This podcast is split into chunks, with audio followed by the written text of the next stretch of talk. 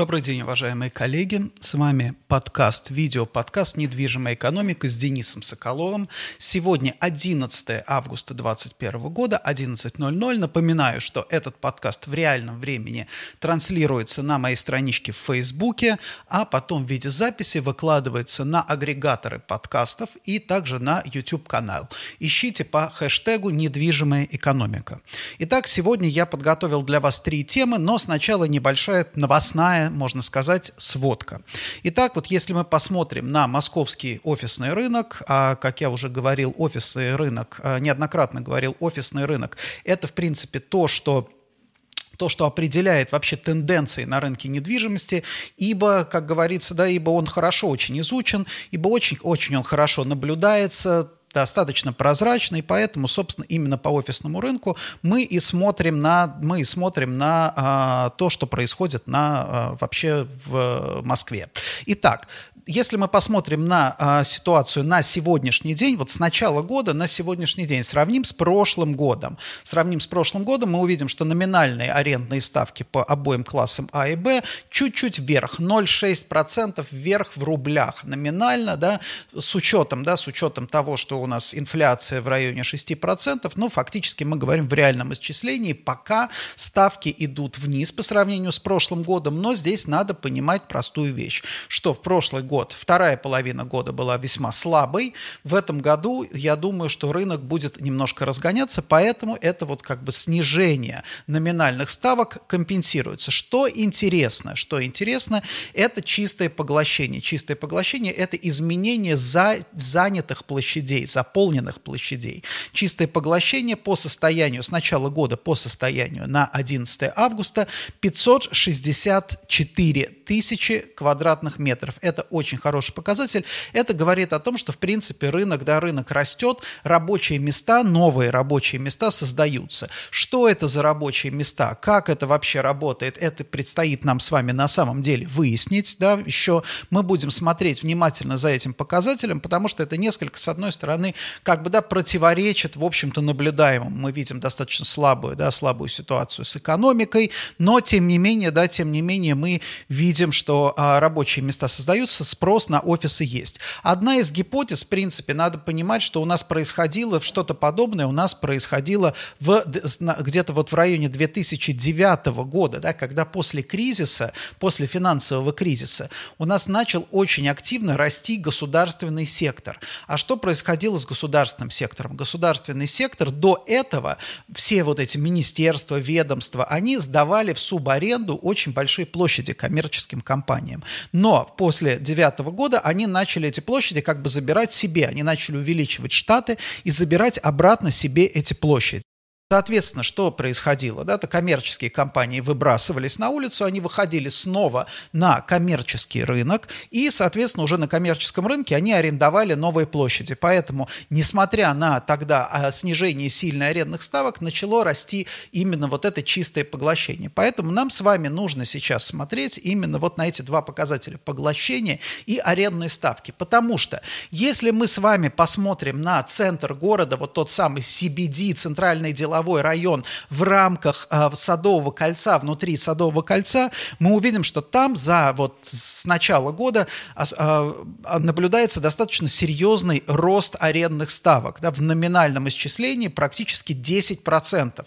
Это очень много, это очень много, это действительно серьезно, и можно сделать вывод о том, что на самом деле там центр привлекательный, и компании туда едут, он пользуется спросом. Но при этом именно в центре у нас отрицательное поглощение. То есть на самом деле это означает, что качественных площадей в центре не так много. Спрос он, конечно, есть, но именно как бы компании готовы платить, платить премию, но этих компаний не так на самом деле много. То есть в целом, да, компании уезжают из центра, они перемещаются немножко дальше, и вот мы сейчас то, что называем CBD-2, Центральный деловой район 2, это что такое? Центральный деловой район 2 – это в пределах третьего транспортного кольца.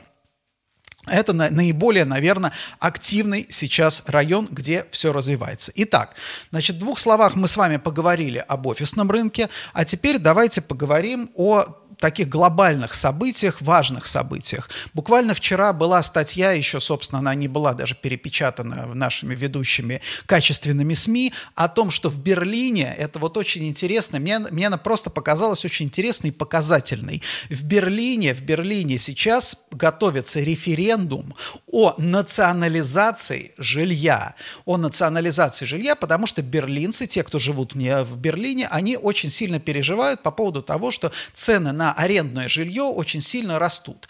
А, и здесь, конечно, мы, как вы знаете, что мы в России самые лучшие специалисты по рыночной экономике, и сразу все начали там говорить, что ай, какое безобразие, закат Европы, как можно, национализация, это Советский Союз. Но, как всегда, коллеги, я вас, вас призываю, когда вы сталкиваетесь вот с такими случаями, с такими фактами, с такой информацией, чуть-чуть копнуть глубже, что стоит за этим. Не при как бы отказываться от привычки, вот как наши телеканалы, да, они очень любят рисовать там, допустим, европейцев каким-то клиническим идиотами, да, которые ничего не понимают, в школе не учились, ничего не знают, какие-то такие вот странные такие советские колхозники, да, которые живут в каком-то странном мире. Нет, на самом деле всегда за каждой, да, за каждой вот, вот такой ситуацией стоит очень вообще серьезная, серьезная рацию. И здесь, если мы с вами подумаем о Берлине, да, посмотрим, что а, вообще откуда все это происходит. Идея здесь возникает следующая. Вот а, дело в том, что в последние годы очень сильно увеличился, как бы увеличилась капитализация коммерческого рынка жилья. То есть, если, допустим, да, еще там год, по-моему, не год, по 7 лет назад они говорят, что, допустим, что вот вся, как бы, как в Берлине, вся недвижимость вот секьюритизированная, она была там, допустим, в районе там, 8, там по-моему, 5 миллиардов евро. Сейчас это 80 миллиардов евро. То есть что это такое? Это фонды, это компании, а, это публичные компании. Они скупают, покупают большие объемы, большие количество жилых зданий и сдают в аренду. Значит, сдают в аренду, естественно, да, естественно, происходит что там? Допустим, арендные договоры истекают, соответственно, как в тот момент истечения аренды Второе, происходит match to market, то есть, да, если арендная ставка за это время выросла, здесь речь не идет о том, что там, допустим, а, арендодатель берет и, соответственно, да, берет и меняет, например, условия договора аренды в, в одностороннем порядке, и несчастный житель, там, арендатор остается на улице. Нет, ситуация совершенно другая.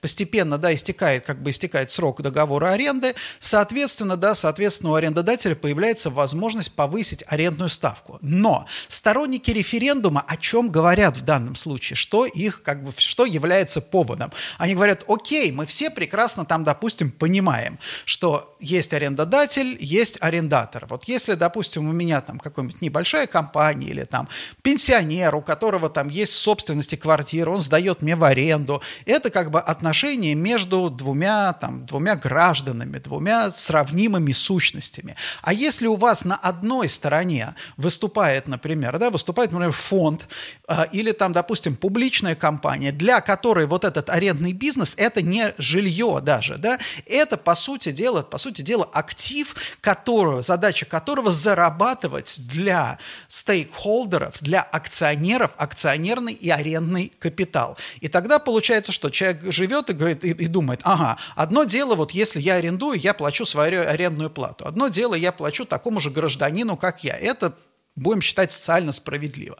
А другое дело, я плачу сейчас для каких-то акционеров, которые там где-то в Америке, в России, в Китае, там откуда угодно, да, то есть задача просто вот из меня сделали, по сути дела, дойную корову, да, то есть вот этот как бы весь бизнес построен на том, чтобы выдать из арендатора как можно больше денег. Там есть свои нюансы, связанные с тем, что, опять же, а, там, когда здание приходит уже, ну, там не то, что негодность, а его нужно реновировать, соответственно, реновация здания, частичная реконструкция дает возможность арендодателю тоже пересмотреть там как бы арендные условия и так далее. Но суть не в этом, да, суть не в этом. Суть в чем? Суть в том, что а, кстати, на самом деле, по статистическим исследованиям, по-моему, около 1 четвертой берлинцев однозначно поддерживает этот биль да, об национализации. Под национализацией они что имеют в виду?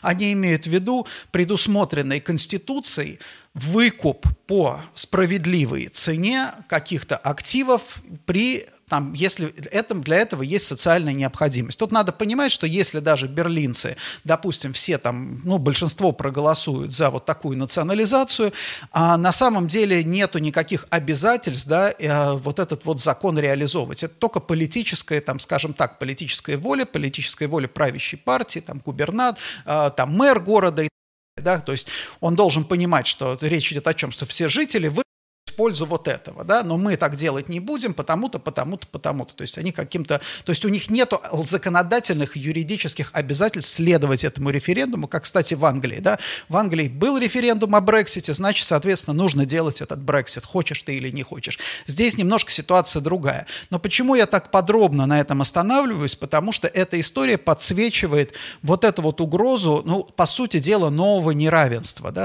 у нас получается в связи с пандемией снова, да, снова у нас получается перекос, еще дополнительный перекос сторону капитала. То есть, если вы, э, как бы, вот если посмотреть на, там, как бы с точки зрения абстракций, то благосостояние общества зиждется на чем? На труде и на капитале, по сути дела. То есть, допустим, да, мы трудимся, мы создаем какой-то продукт, за этот продукт мы получаем вознаграждение. Или, например, у нас есть капитал-актив, мы этот капитал там используем для там, производства, используем для, там, допустим, сдаем его в аренду, соответственно, это тоже там создает нам благосостояние. Но вопрос в том, что если тут как бы, вся, как всегда, дьявол в деталях, да, если твои там, допустим, а, на аренду жилья а, домохозяйство тратит, там, допустим, 20-30% своих доходов, то это, в принципе, более или менее там ситуация сбалансированная. А если на аренду жилья, то есть как бы у домохозяйства остаются, остается, остаются деньги для формирования своего капитала. А если мы говорим, допустим, о 50-60% от дохода домохозяйства, который идет за оплату жилья, то получается что? Получается, что у домохозяйства уже не остается вообще возможности копить свой капитал, но при этом, да, при этом арендодатель ускоренными темпами накапливает свой капитал. То есть он увеличивает, как бы увеличивает массу своего капитала, и это увеличивает неравенство, потому что не сам по себе, вот здесь очень важно понимать, не сам по себе, там, допустим, арендный бизнес и так далее, вот, э, не сам по себе капитализм увеличивает неравенство, а вот именно вот эти вот соотношения, они на самом деле очень тонкие, потому что где-то в какой-то момент получается, если, допустим, арендодатель не получает там достаточного дохода от э, своих инвестиций, э, это приводит к тому, что, собственно, никто не будет больше строить. Зачем строить? Да? Зачем строить, если это не дает доход? А с другой стороны, если наоборот доход от аренды у тебя достаточно большой, то получается, да, получается у тебя очень сильно, у тебя большой слой э, людей, оказывается, работает, по сути дела, только для того, чтобы оплатить аренду. И, кстати, здесь я параллельно замечу, та самая вот эта шеринговая экономика, она вот то же самое, самое, в принципе, с моей точки зрения, порождает неравенство, потому что она позволяет человеку, как бы не накапливая свой семейный капитал, пользоваться благами, то есть стимулирует, дестимулирует хозяйства к накоплениям. И в результате, да, в результате как раз и оказывается, что если не копит один, то копит другой, да, то рыночная сила как бы перетекает в другую сторону. Вот, собственно, поэтому для нас, мне кажется, вот эта история с этим референдумом, который, несомненно, провалится или и там, естественно, он не приведет никаким последствиям сейчас в моменте, но на самом деле он станет сигналом для регулятора, для тех же самых градостроителей, которые начнут думать, ага, что чтобы у нас была городская среда устойчивая, нам не просто нужно, чтобы город богател. Да? Вот это, это мы сейчас видим, там, допустим, в Москве, да, где то же самое растет неравенство. И уже сейчас там патриарший пруд, то есть приходится брать целые районы и закрывать в них въезд, да, для того, чтобы обеспечить комфортную жизнь тем людям, которые заплатили много денег для того, чтобы там жить, да, то есть уже, э, а это на самом деле последствия вот этой, а, вот этого увеличения неравенства. Чтобы была социальная среда устойчивая, нужно действительно, нужно за, этим, за, за, за этими факторами следить. Вот я уже много раз говорил, что меня, честно говоря, беспокоит, вот, допустим, там льготная ипотека, это замечательно, и вообще эти ипотечные кредиты, в них нет проблемы. Проблема как бы в масштабе, да, с одной стороны – масштабе явления. И второе, да, и второе в размере вот этих ипотечных платежей, да. То есть все-таки нужно понимать, а, собственно, допустим, человеку сейчас, гражданину, ему говорят что? Ему говорит э, государство, бери ипотечный кредит, государство тебя стимулирует, это будет отлично, у тебя будет все хорошо, у тебя будет свое жилье. Государство не говорит ему о том, что он должен делать для того, чтобы увеличивать свой капитал. Государство не говорит ему для того, что он должен сделать, чтобы повышать повышать там свое образование и так далее, да, вот. А ему говорят, вот бери вот эту квартиру и плати за нее, и у тебя будет своя квартира. Но вопрос здесь как раз не в том, что, не в том, что это зло, а в том, что вот есть где-то, наверное, должна быть там более или менее золотая середина. И когда, допустим, когда вот прошлые там годы э, ипотечного бума, там было все просто. Они были на фоне роста, там, допустим, снижения ставок, по сути дела, по ипотеке и роста доходов. И вот этот вот как бы крест, да, он позволял домохозяйствам отдавать ипотеку досрочно. Вот сейчас самое главное, да, самый главный вопрос – это насколько домохозяйства быстро смогут отдавать ипотеку по нынешним высоким ставкам. Это э, собственно, а, европейские, я думаю, что если мы сейчас будем смотреть на европейские города, они все больше и больше, градостроители, все больше и больше внимания будут уделять тому, как не допустить вот такого роста цен, да, потому что он, как бы, он дестабилизирует ситуацию. Вот если я уже рассказывал да, например, там в том же самом, там, допустим, в, э, в Северной Европе, там, в Скандинавии, там а, при строительстве жилого комплекса создается специально сразу есть нормативы социального жилья, льготного жилья, да, то есть то, социальное льготное жилье, это не значит, что тебе дают эту квартиру, там, допустим, жилье бесплатно. Нет, это государство помогает финансировать строительство этого комплекса, а Застройщик, девелопер обязуется определенное количество квартир выставлять в аренду по относительно низким, а, а, низким арендным ставкам. Ну, низким как, да, это все равно исчисляется там сотнями, там, а то и тысячами евро, да, но тем не менее, тем не менее.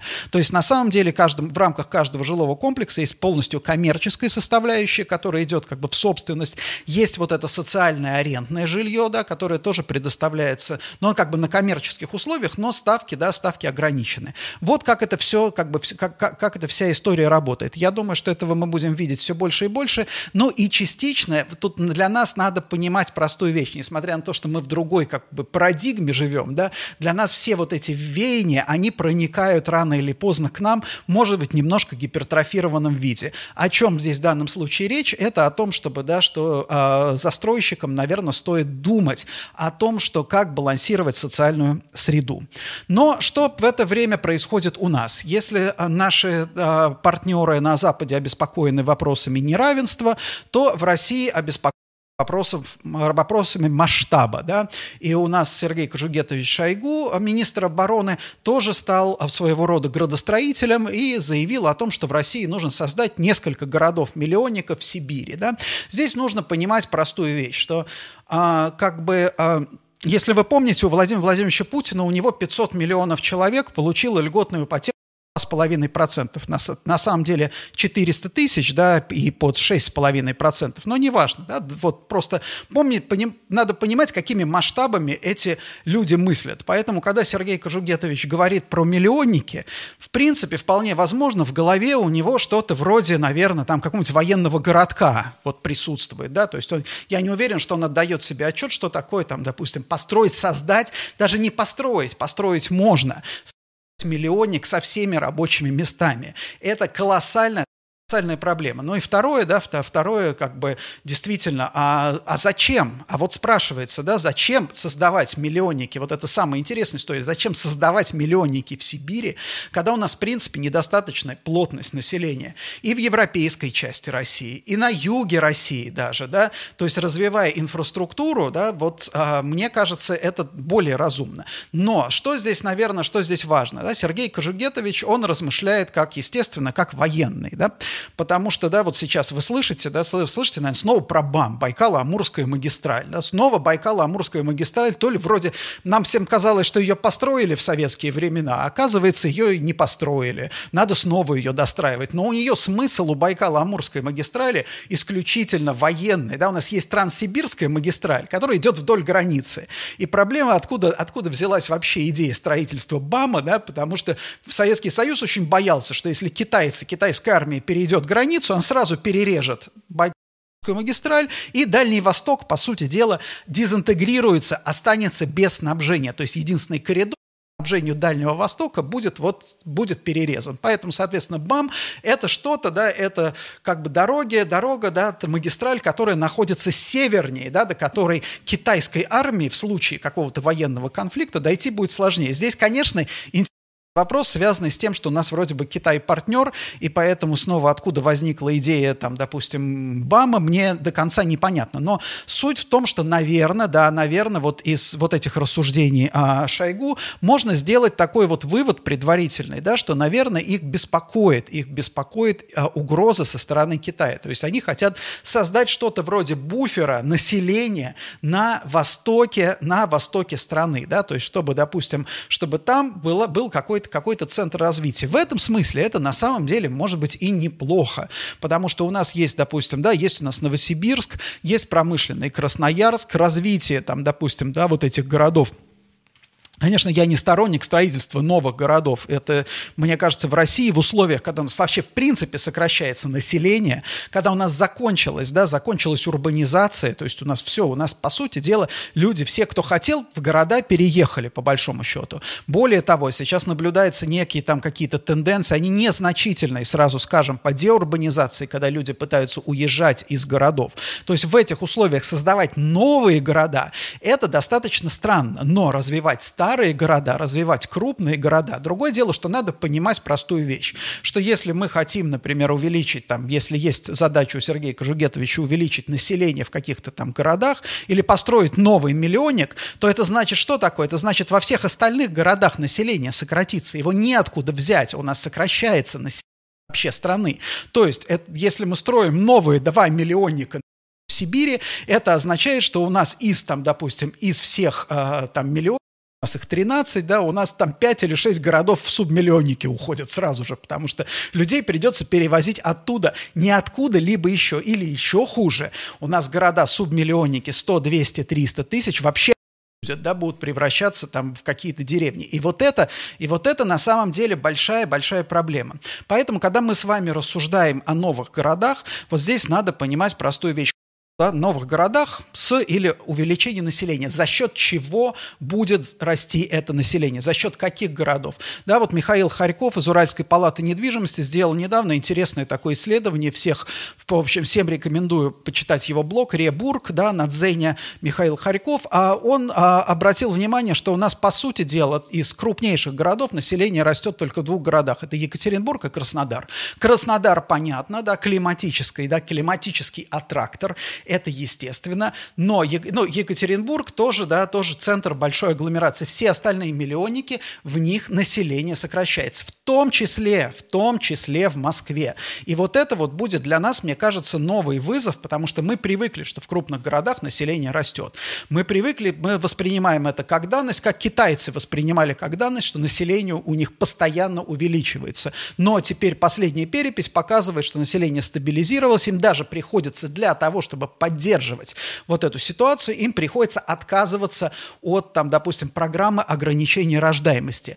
А что означает, допустим, да, для того же Китая, если снижается рождаемость, если там, допустим, если население начинает убывать, а, оказывается, возникает дисбаланс возрастной и нагрузка пенсионную систему, так или иначе. Понятно, пенсионные системы – это разные, это другие вообще истории. Пенсионная система – это не обязательно может быть государственная. Пенсионная система, как бы и э, забота о пожилых родственниках – это то, что ложится на, там, допустим, нагрузкой на молодое поколение. Теперь представляем себе ситуацию в стране, в которой увеличивается количество пожилых людей, не увеличивается количество молодых людей, и у которых молодые люди, например, да, молодые домохозяйства, они вынуждены платить ипотеку, они вынуждены платить проценты по кредитам, у них не растут доходы, и у них большие обязательства по своих пожилых родственников. Вот, соответственно, да, соответственно, из-за этого что происходит? Из-за этого происходит, что эти молодые семьи понимают, что детей они не могут себе позволить,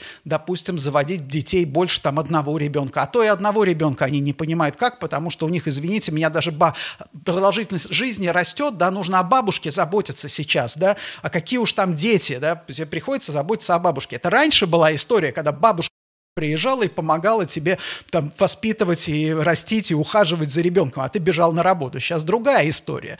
И, соответственно, это, это вызывает вот эту депопуляцию. Такой долгосрочный тренд, он сразу не ощущается, он не ощущается в моменте, потому что нам кажется, что это, ну, как бы частные случаи. Но потихонечку вот эти вот истории складываются, да, складываются в некий единый тренд, который мы, собственно, и, и видим. Поэтому вот Ситуация, мне кажется, как раз сейчас, в отличие, там, допустим, от нашего министра обороны, мне кажется, важно начинать заниматься сбережением городов, тех городов, которые есть, того лучшего, что у нас сейчас, что у нас сейчас существует. Вот это, мне кажется, очень важная история. Ну и напоследок я хотел бы а, поговорить, пару слов сказать о надвигающихся выборах. Да, у нас в, в сентябре выборы в Государственную Думу. В принципе, результаты вполне предсказуемые. Здесь я хотел бы только поговорить о некой технической особенности. Да? А в этот раз нам предлагают голосовать удаленно, то есть по интернету, через компьютер, да, нажимать там кнопки, за кого мы голосуем. Здесь, с одной стороны, это укладывается да, в идею, концепцию цифрового государства. Да? То есть, что удобно, тебе удобно, ты получаешь услуги, которые тебе удобны. Но здесь есть один нюанс, о котором на самом деле очень мало кто пишет. Потому что любое действие, гражданское действие, оно, в принципе, почему и называется действием. Да? Взять, проголосовать, отправить смс например, да, за там, Евровидение, это одно. Это степень как бы одна степень цены твоего решения. Да? Ну, в конце концов, ну вот, э, допустим, я взял допустим, смс за Диму Билана, например, да, а потом взял, у меня вкус поменялся, я полюбил джаз какой-нибудь. Ну, да ну и бог с ним, а Билан стал. От, от моего, как бы, от моей смс ничего особенно, как бы, не зависит. Цена, как бы, один заработает чуть больше денег, другой заработает чуть больше денег, чуть меньше денег. Цена, да, цена социальная, цена, никакой ее нет. А вот если мы говорим про выборы, вот удобство, оно в какой-то степени становится профилирующим инструментом. Да? То есть, допустим, то есть для человека мы сейчас даже не говорим о возможности там какой-то манипуляции, фальсификации и так далее. Да? Это как бы искусственно снижает для тебя, для избирателя цену, стоимость вот этого решения. Сейчас ты должен пойти, например, ну, в классической ситуации, ты должен пойти в определенное время, да, там, допустим, в определенный день, естественно, пришел, ты, наверное, подумаешь, да, дай-ка я почитаю хотя бы на месте, там, на избирательном участке, я почитаю, там, какие программы, кто там находится и так далее. Вот. А если у нас речь идет о, там, допустим, о мыши, клике мышью, да, то это становится, эта вот легкость, она создает, наверное, искусственную иллюзию неважности и необязательности вот это, это, это, этого события. Поэтому, на самом деле, мне кажется, вот эти все идеи, та допустим, да, как бы, как бы нам облегчить, как бы нам сделать так, чтобы любой ценой, чтобы больше людей проголосовало. Я думаю, что, да, вот мы не берем сейчас вообще ситуацию там с этими выборами, она вообще специфическая. Но если мы говорим абстрактно, в какой-то долгосрочной перспективе, на, э, наверное, это не самое лучшее решение, потому что это не будет стимулировать человека лишний раз, лишний раз задуматься о что он делает и зачем он это делает. Ну и напоследок, да, и напоследок очень много а, в, этой, в последние дни у нас закончилась Олимпиада, у нас закончилась, впечатление, что она у нас была. Вообще Олимпиада какая-то прошлогодняя, там, да, 2020, Токио 2020, что это, я, я не очень понимаю. Единственное, что мы знаем про эту Олимпиаду, что везде там кучу, а, кучу, российских, а, кучу российских спортсменов обидели, со всеми поступали очень плохо, и, собственно, да, собственно, какие-то новостные агрегаторы российские, это были вообще какие-то генераторы ненависти просто-напросто и обиды ресентимента. Но что я хотел сказать? Интересно, что вообще Олимпиада занимает избыточное место современного времен Советского Союза, да, вот на постсоветском пространстве. Почему? Потому что нам очень здорово забили в голову, что Олимпиада – это соревнование двух систем, да, то есть вот как бы социалистический строй, он должен всем доказать, что он хорош, потому что, да, вот у нас и чемпионы, и еще кто-то там, и так далее, да, это вот такой вот наглядная, да, наглядная демонстрация. В то время как вообще изначально Олимпиада – это просто, ну как, по сути дела, это развлечение для спортсменов, поехали, да, как, как вот для нас с вами, коллеги, как для нас с вами конференция. Вот представьте, вот мы приезжаем с вами на какую-нибудь конференцию, посвященную недвижимости, и вдруг на, на эту конференцию от какой-нибудь компании приезжает там, допустим, группа людей, которым нужно, вот они не просто на конференцию обменяться, там, показать себя, посмотреть на других, да, им нужно обязательно чего-то доказать, и они начинают делать вот такой адский hard sell там на своих мероприятиях, там еще что-то, да, вот, и все на них смотрят, вы, вы сталкивались, наверное, с таким, да, приходит человек там, например, выступать на конференцию, он нам заплатил деньги, и он хочет за эти деньги отработать максимум, да, и рассказывает с утра, как бы с самого начала рассказывает, какой он классный, какие, какая компания у него и так далее. Ну, мы все там пожимаем плечами, думаем, нафиг нам вообще такой нужен, да? Он не, не, не для этого, не сюда нам, да? Понятно, что там, допустим, организаторы на нем заработали, но в принципе, да, это, это, вызывает отторжение.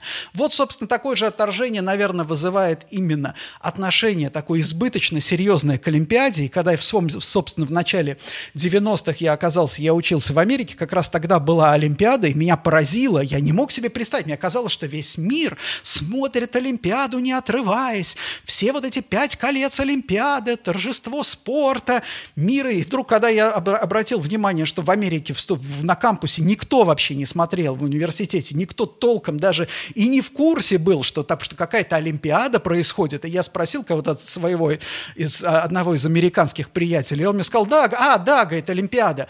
Олимпиада, да, это, говорит, вот эти вот как бы соревнования, где наши студенты соревнуются с ГДРовскими трансвеститами.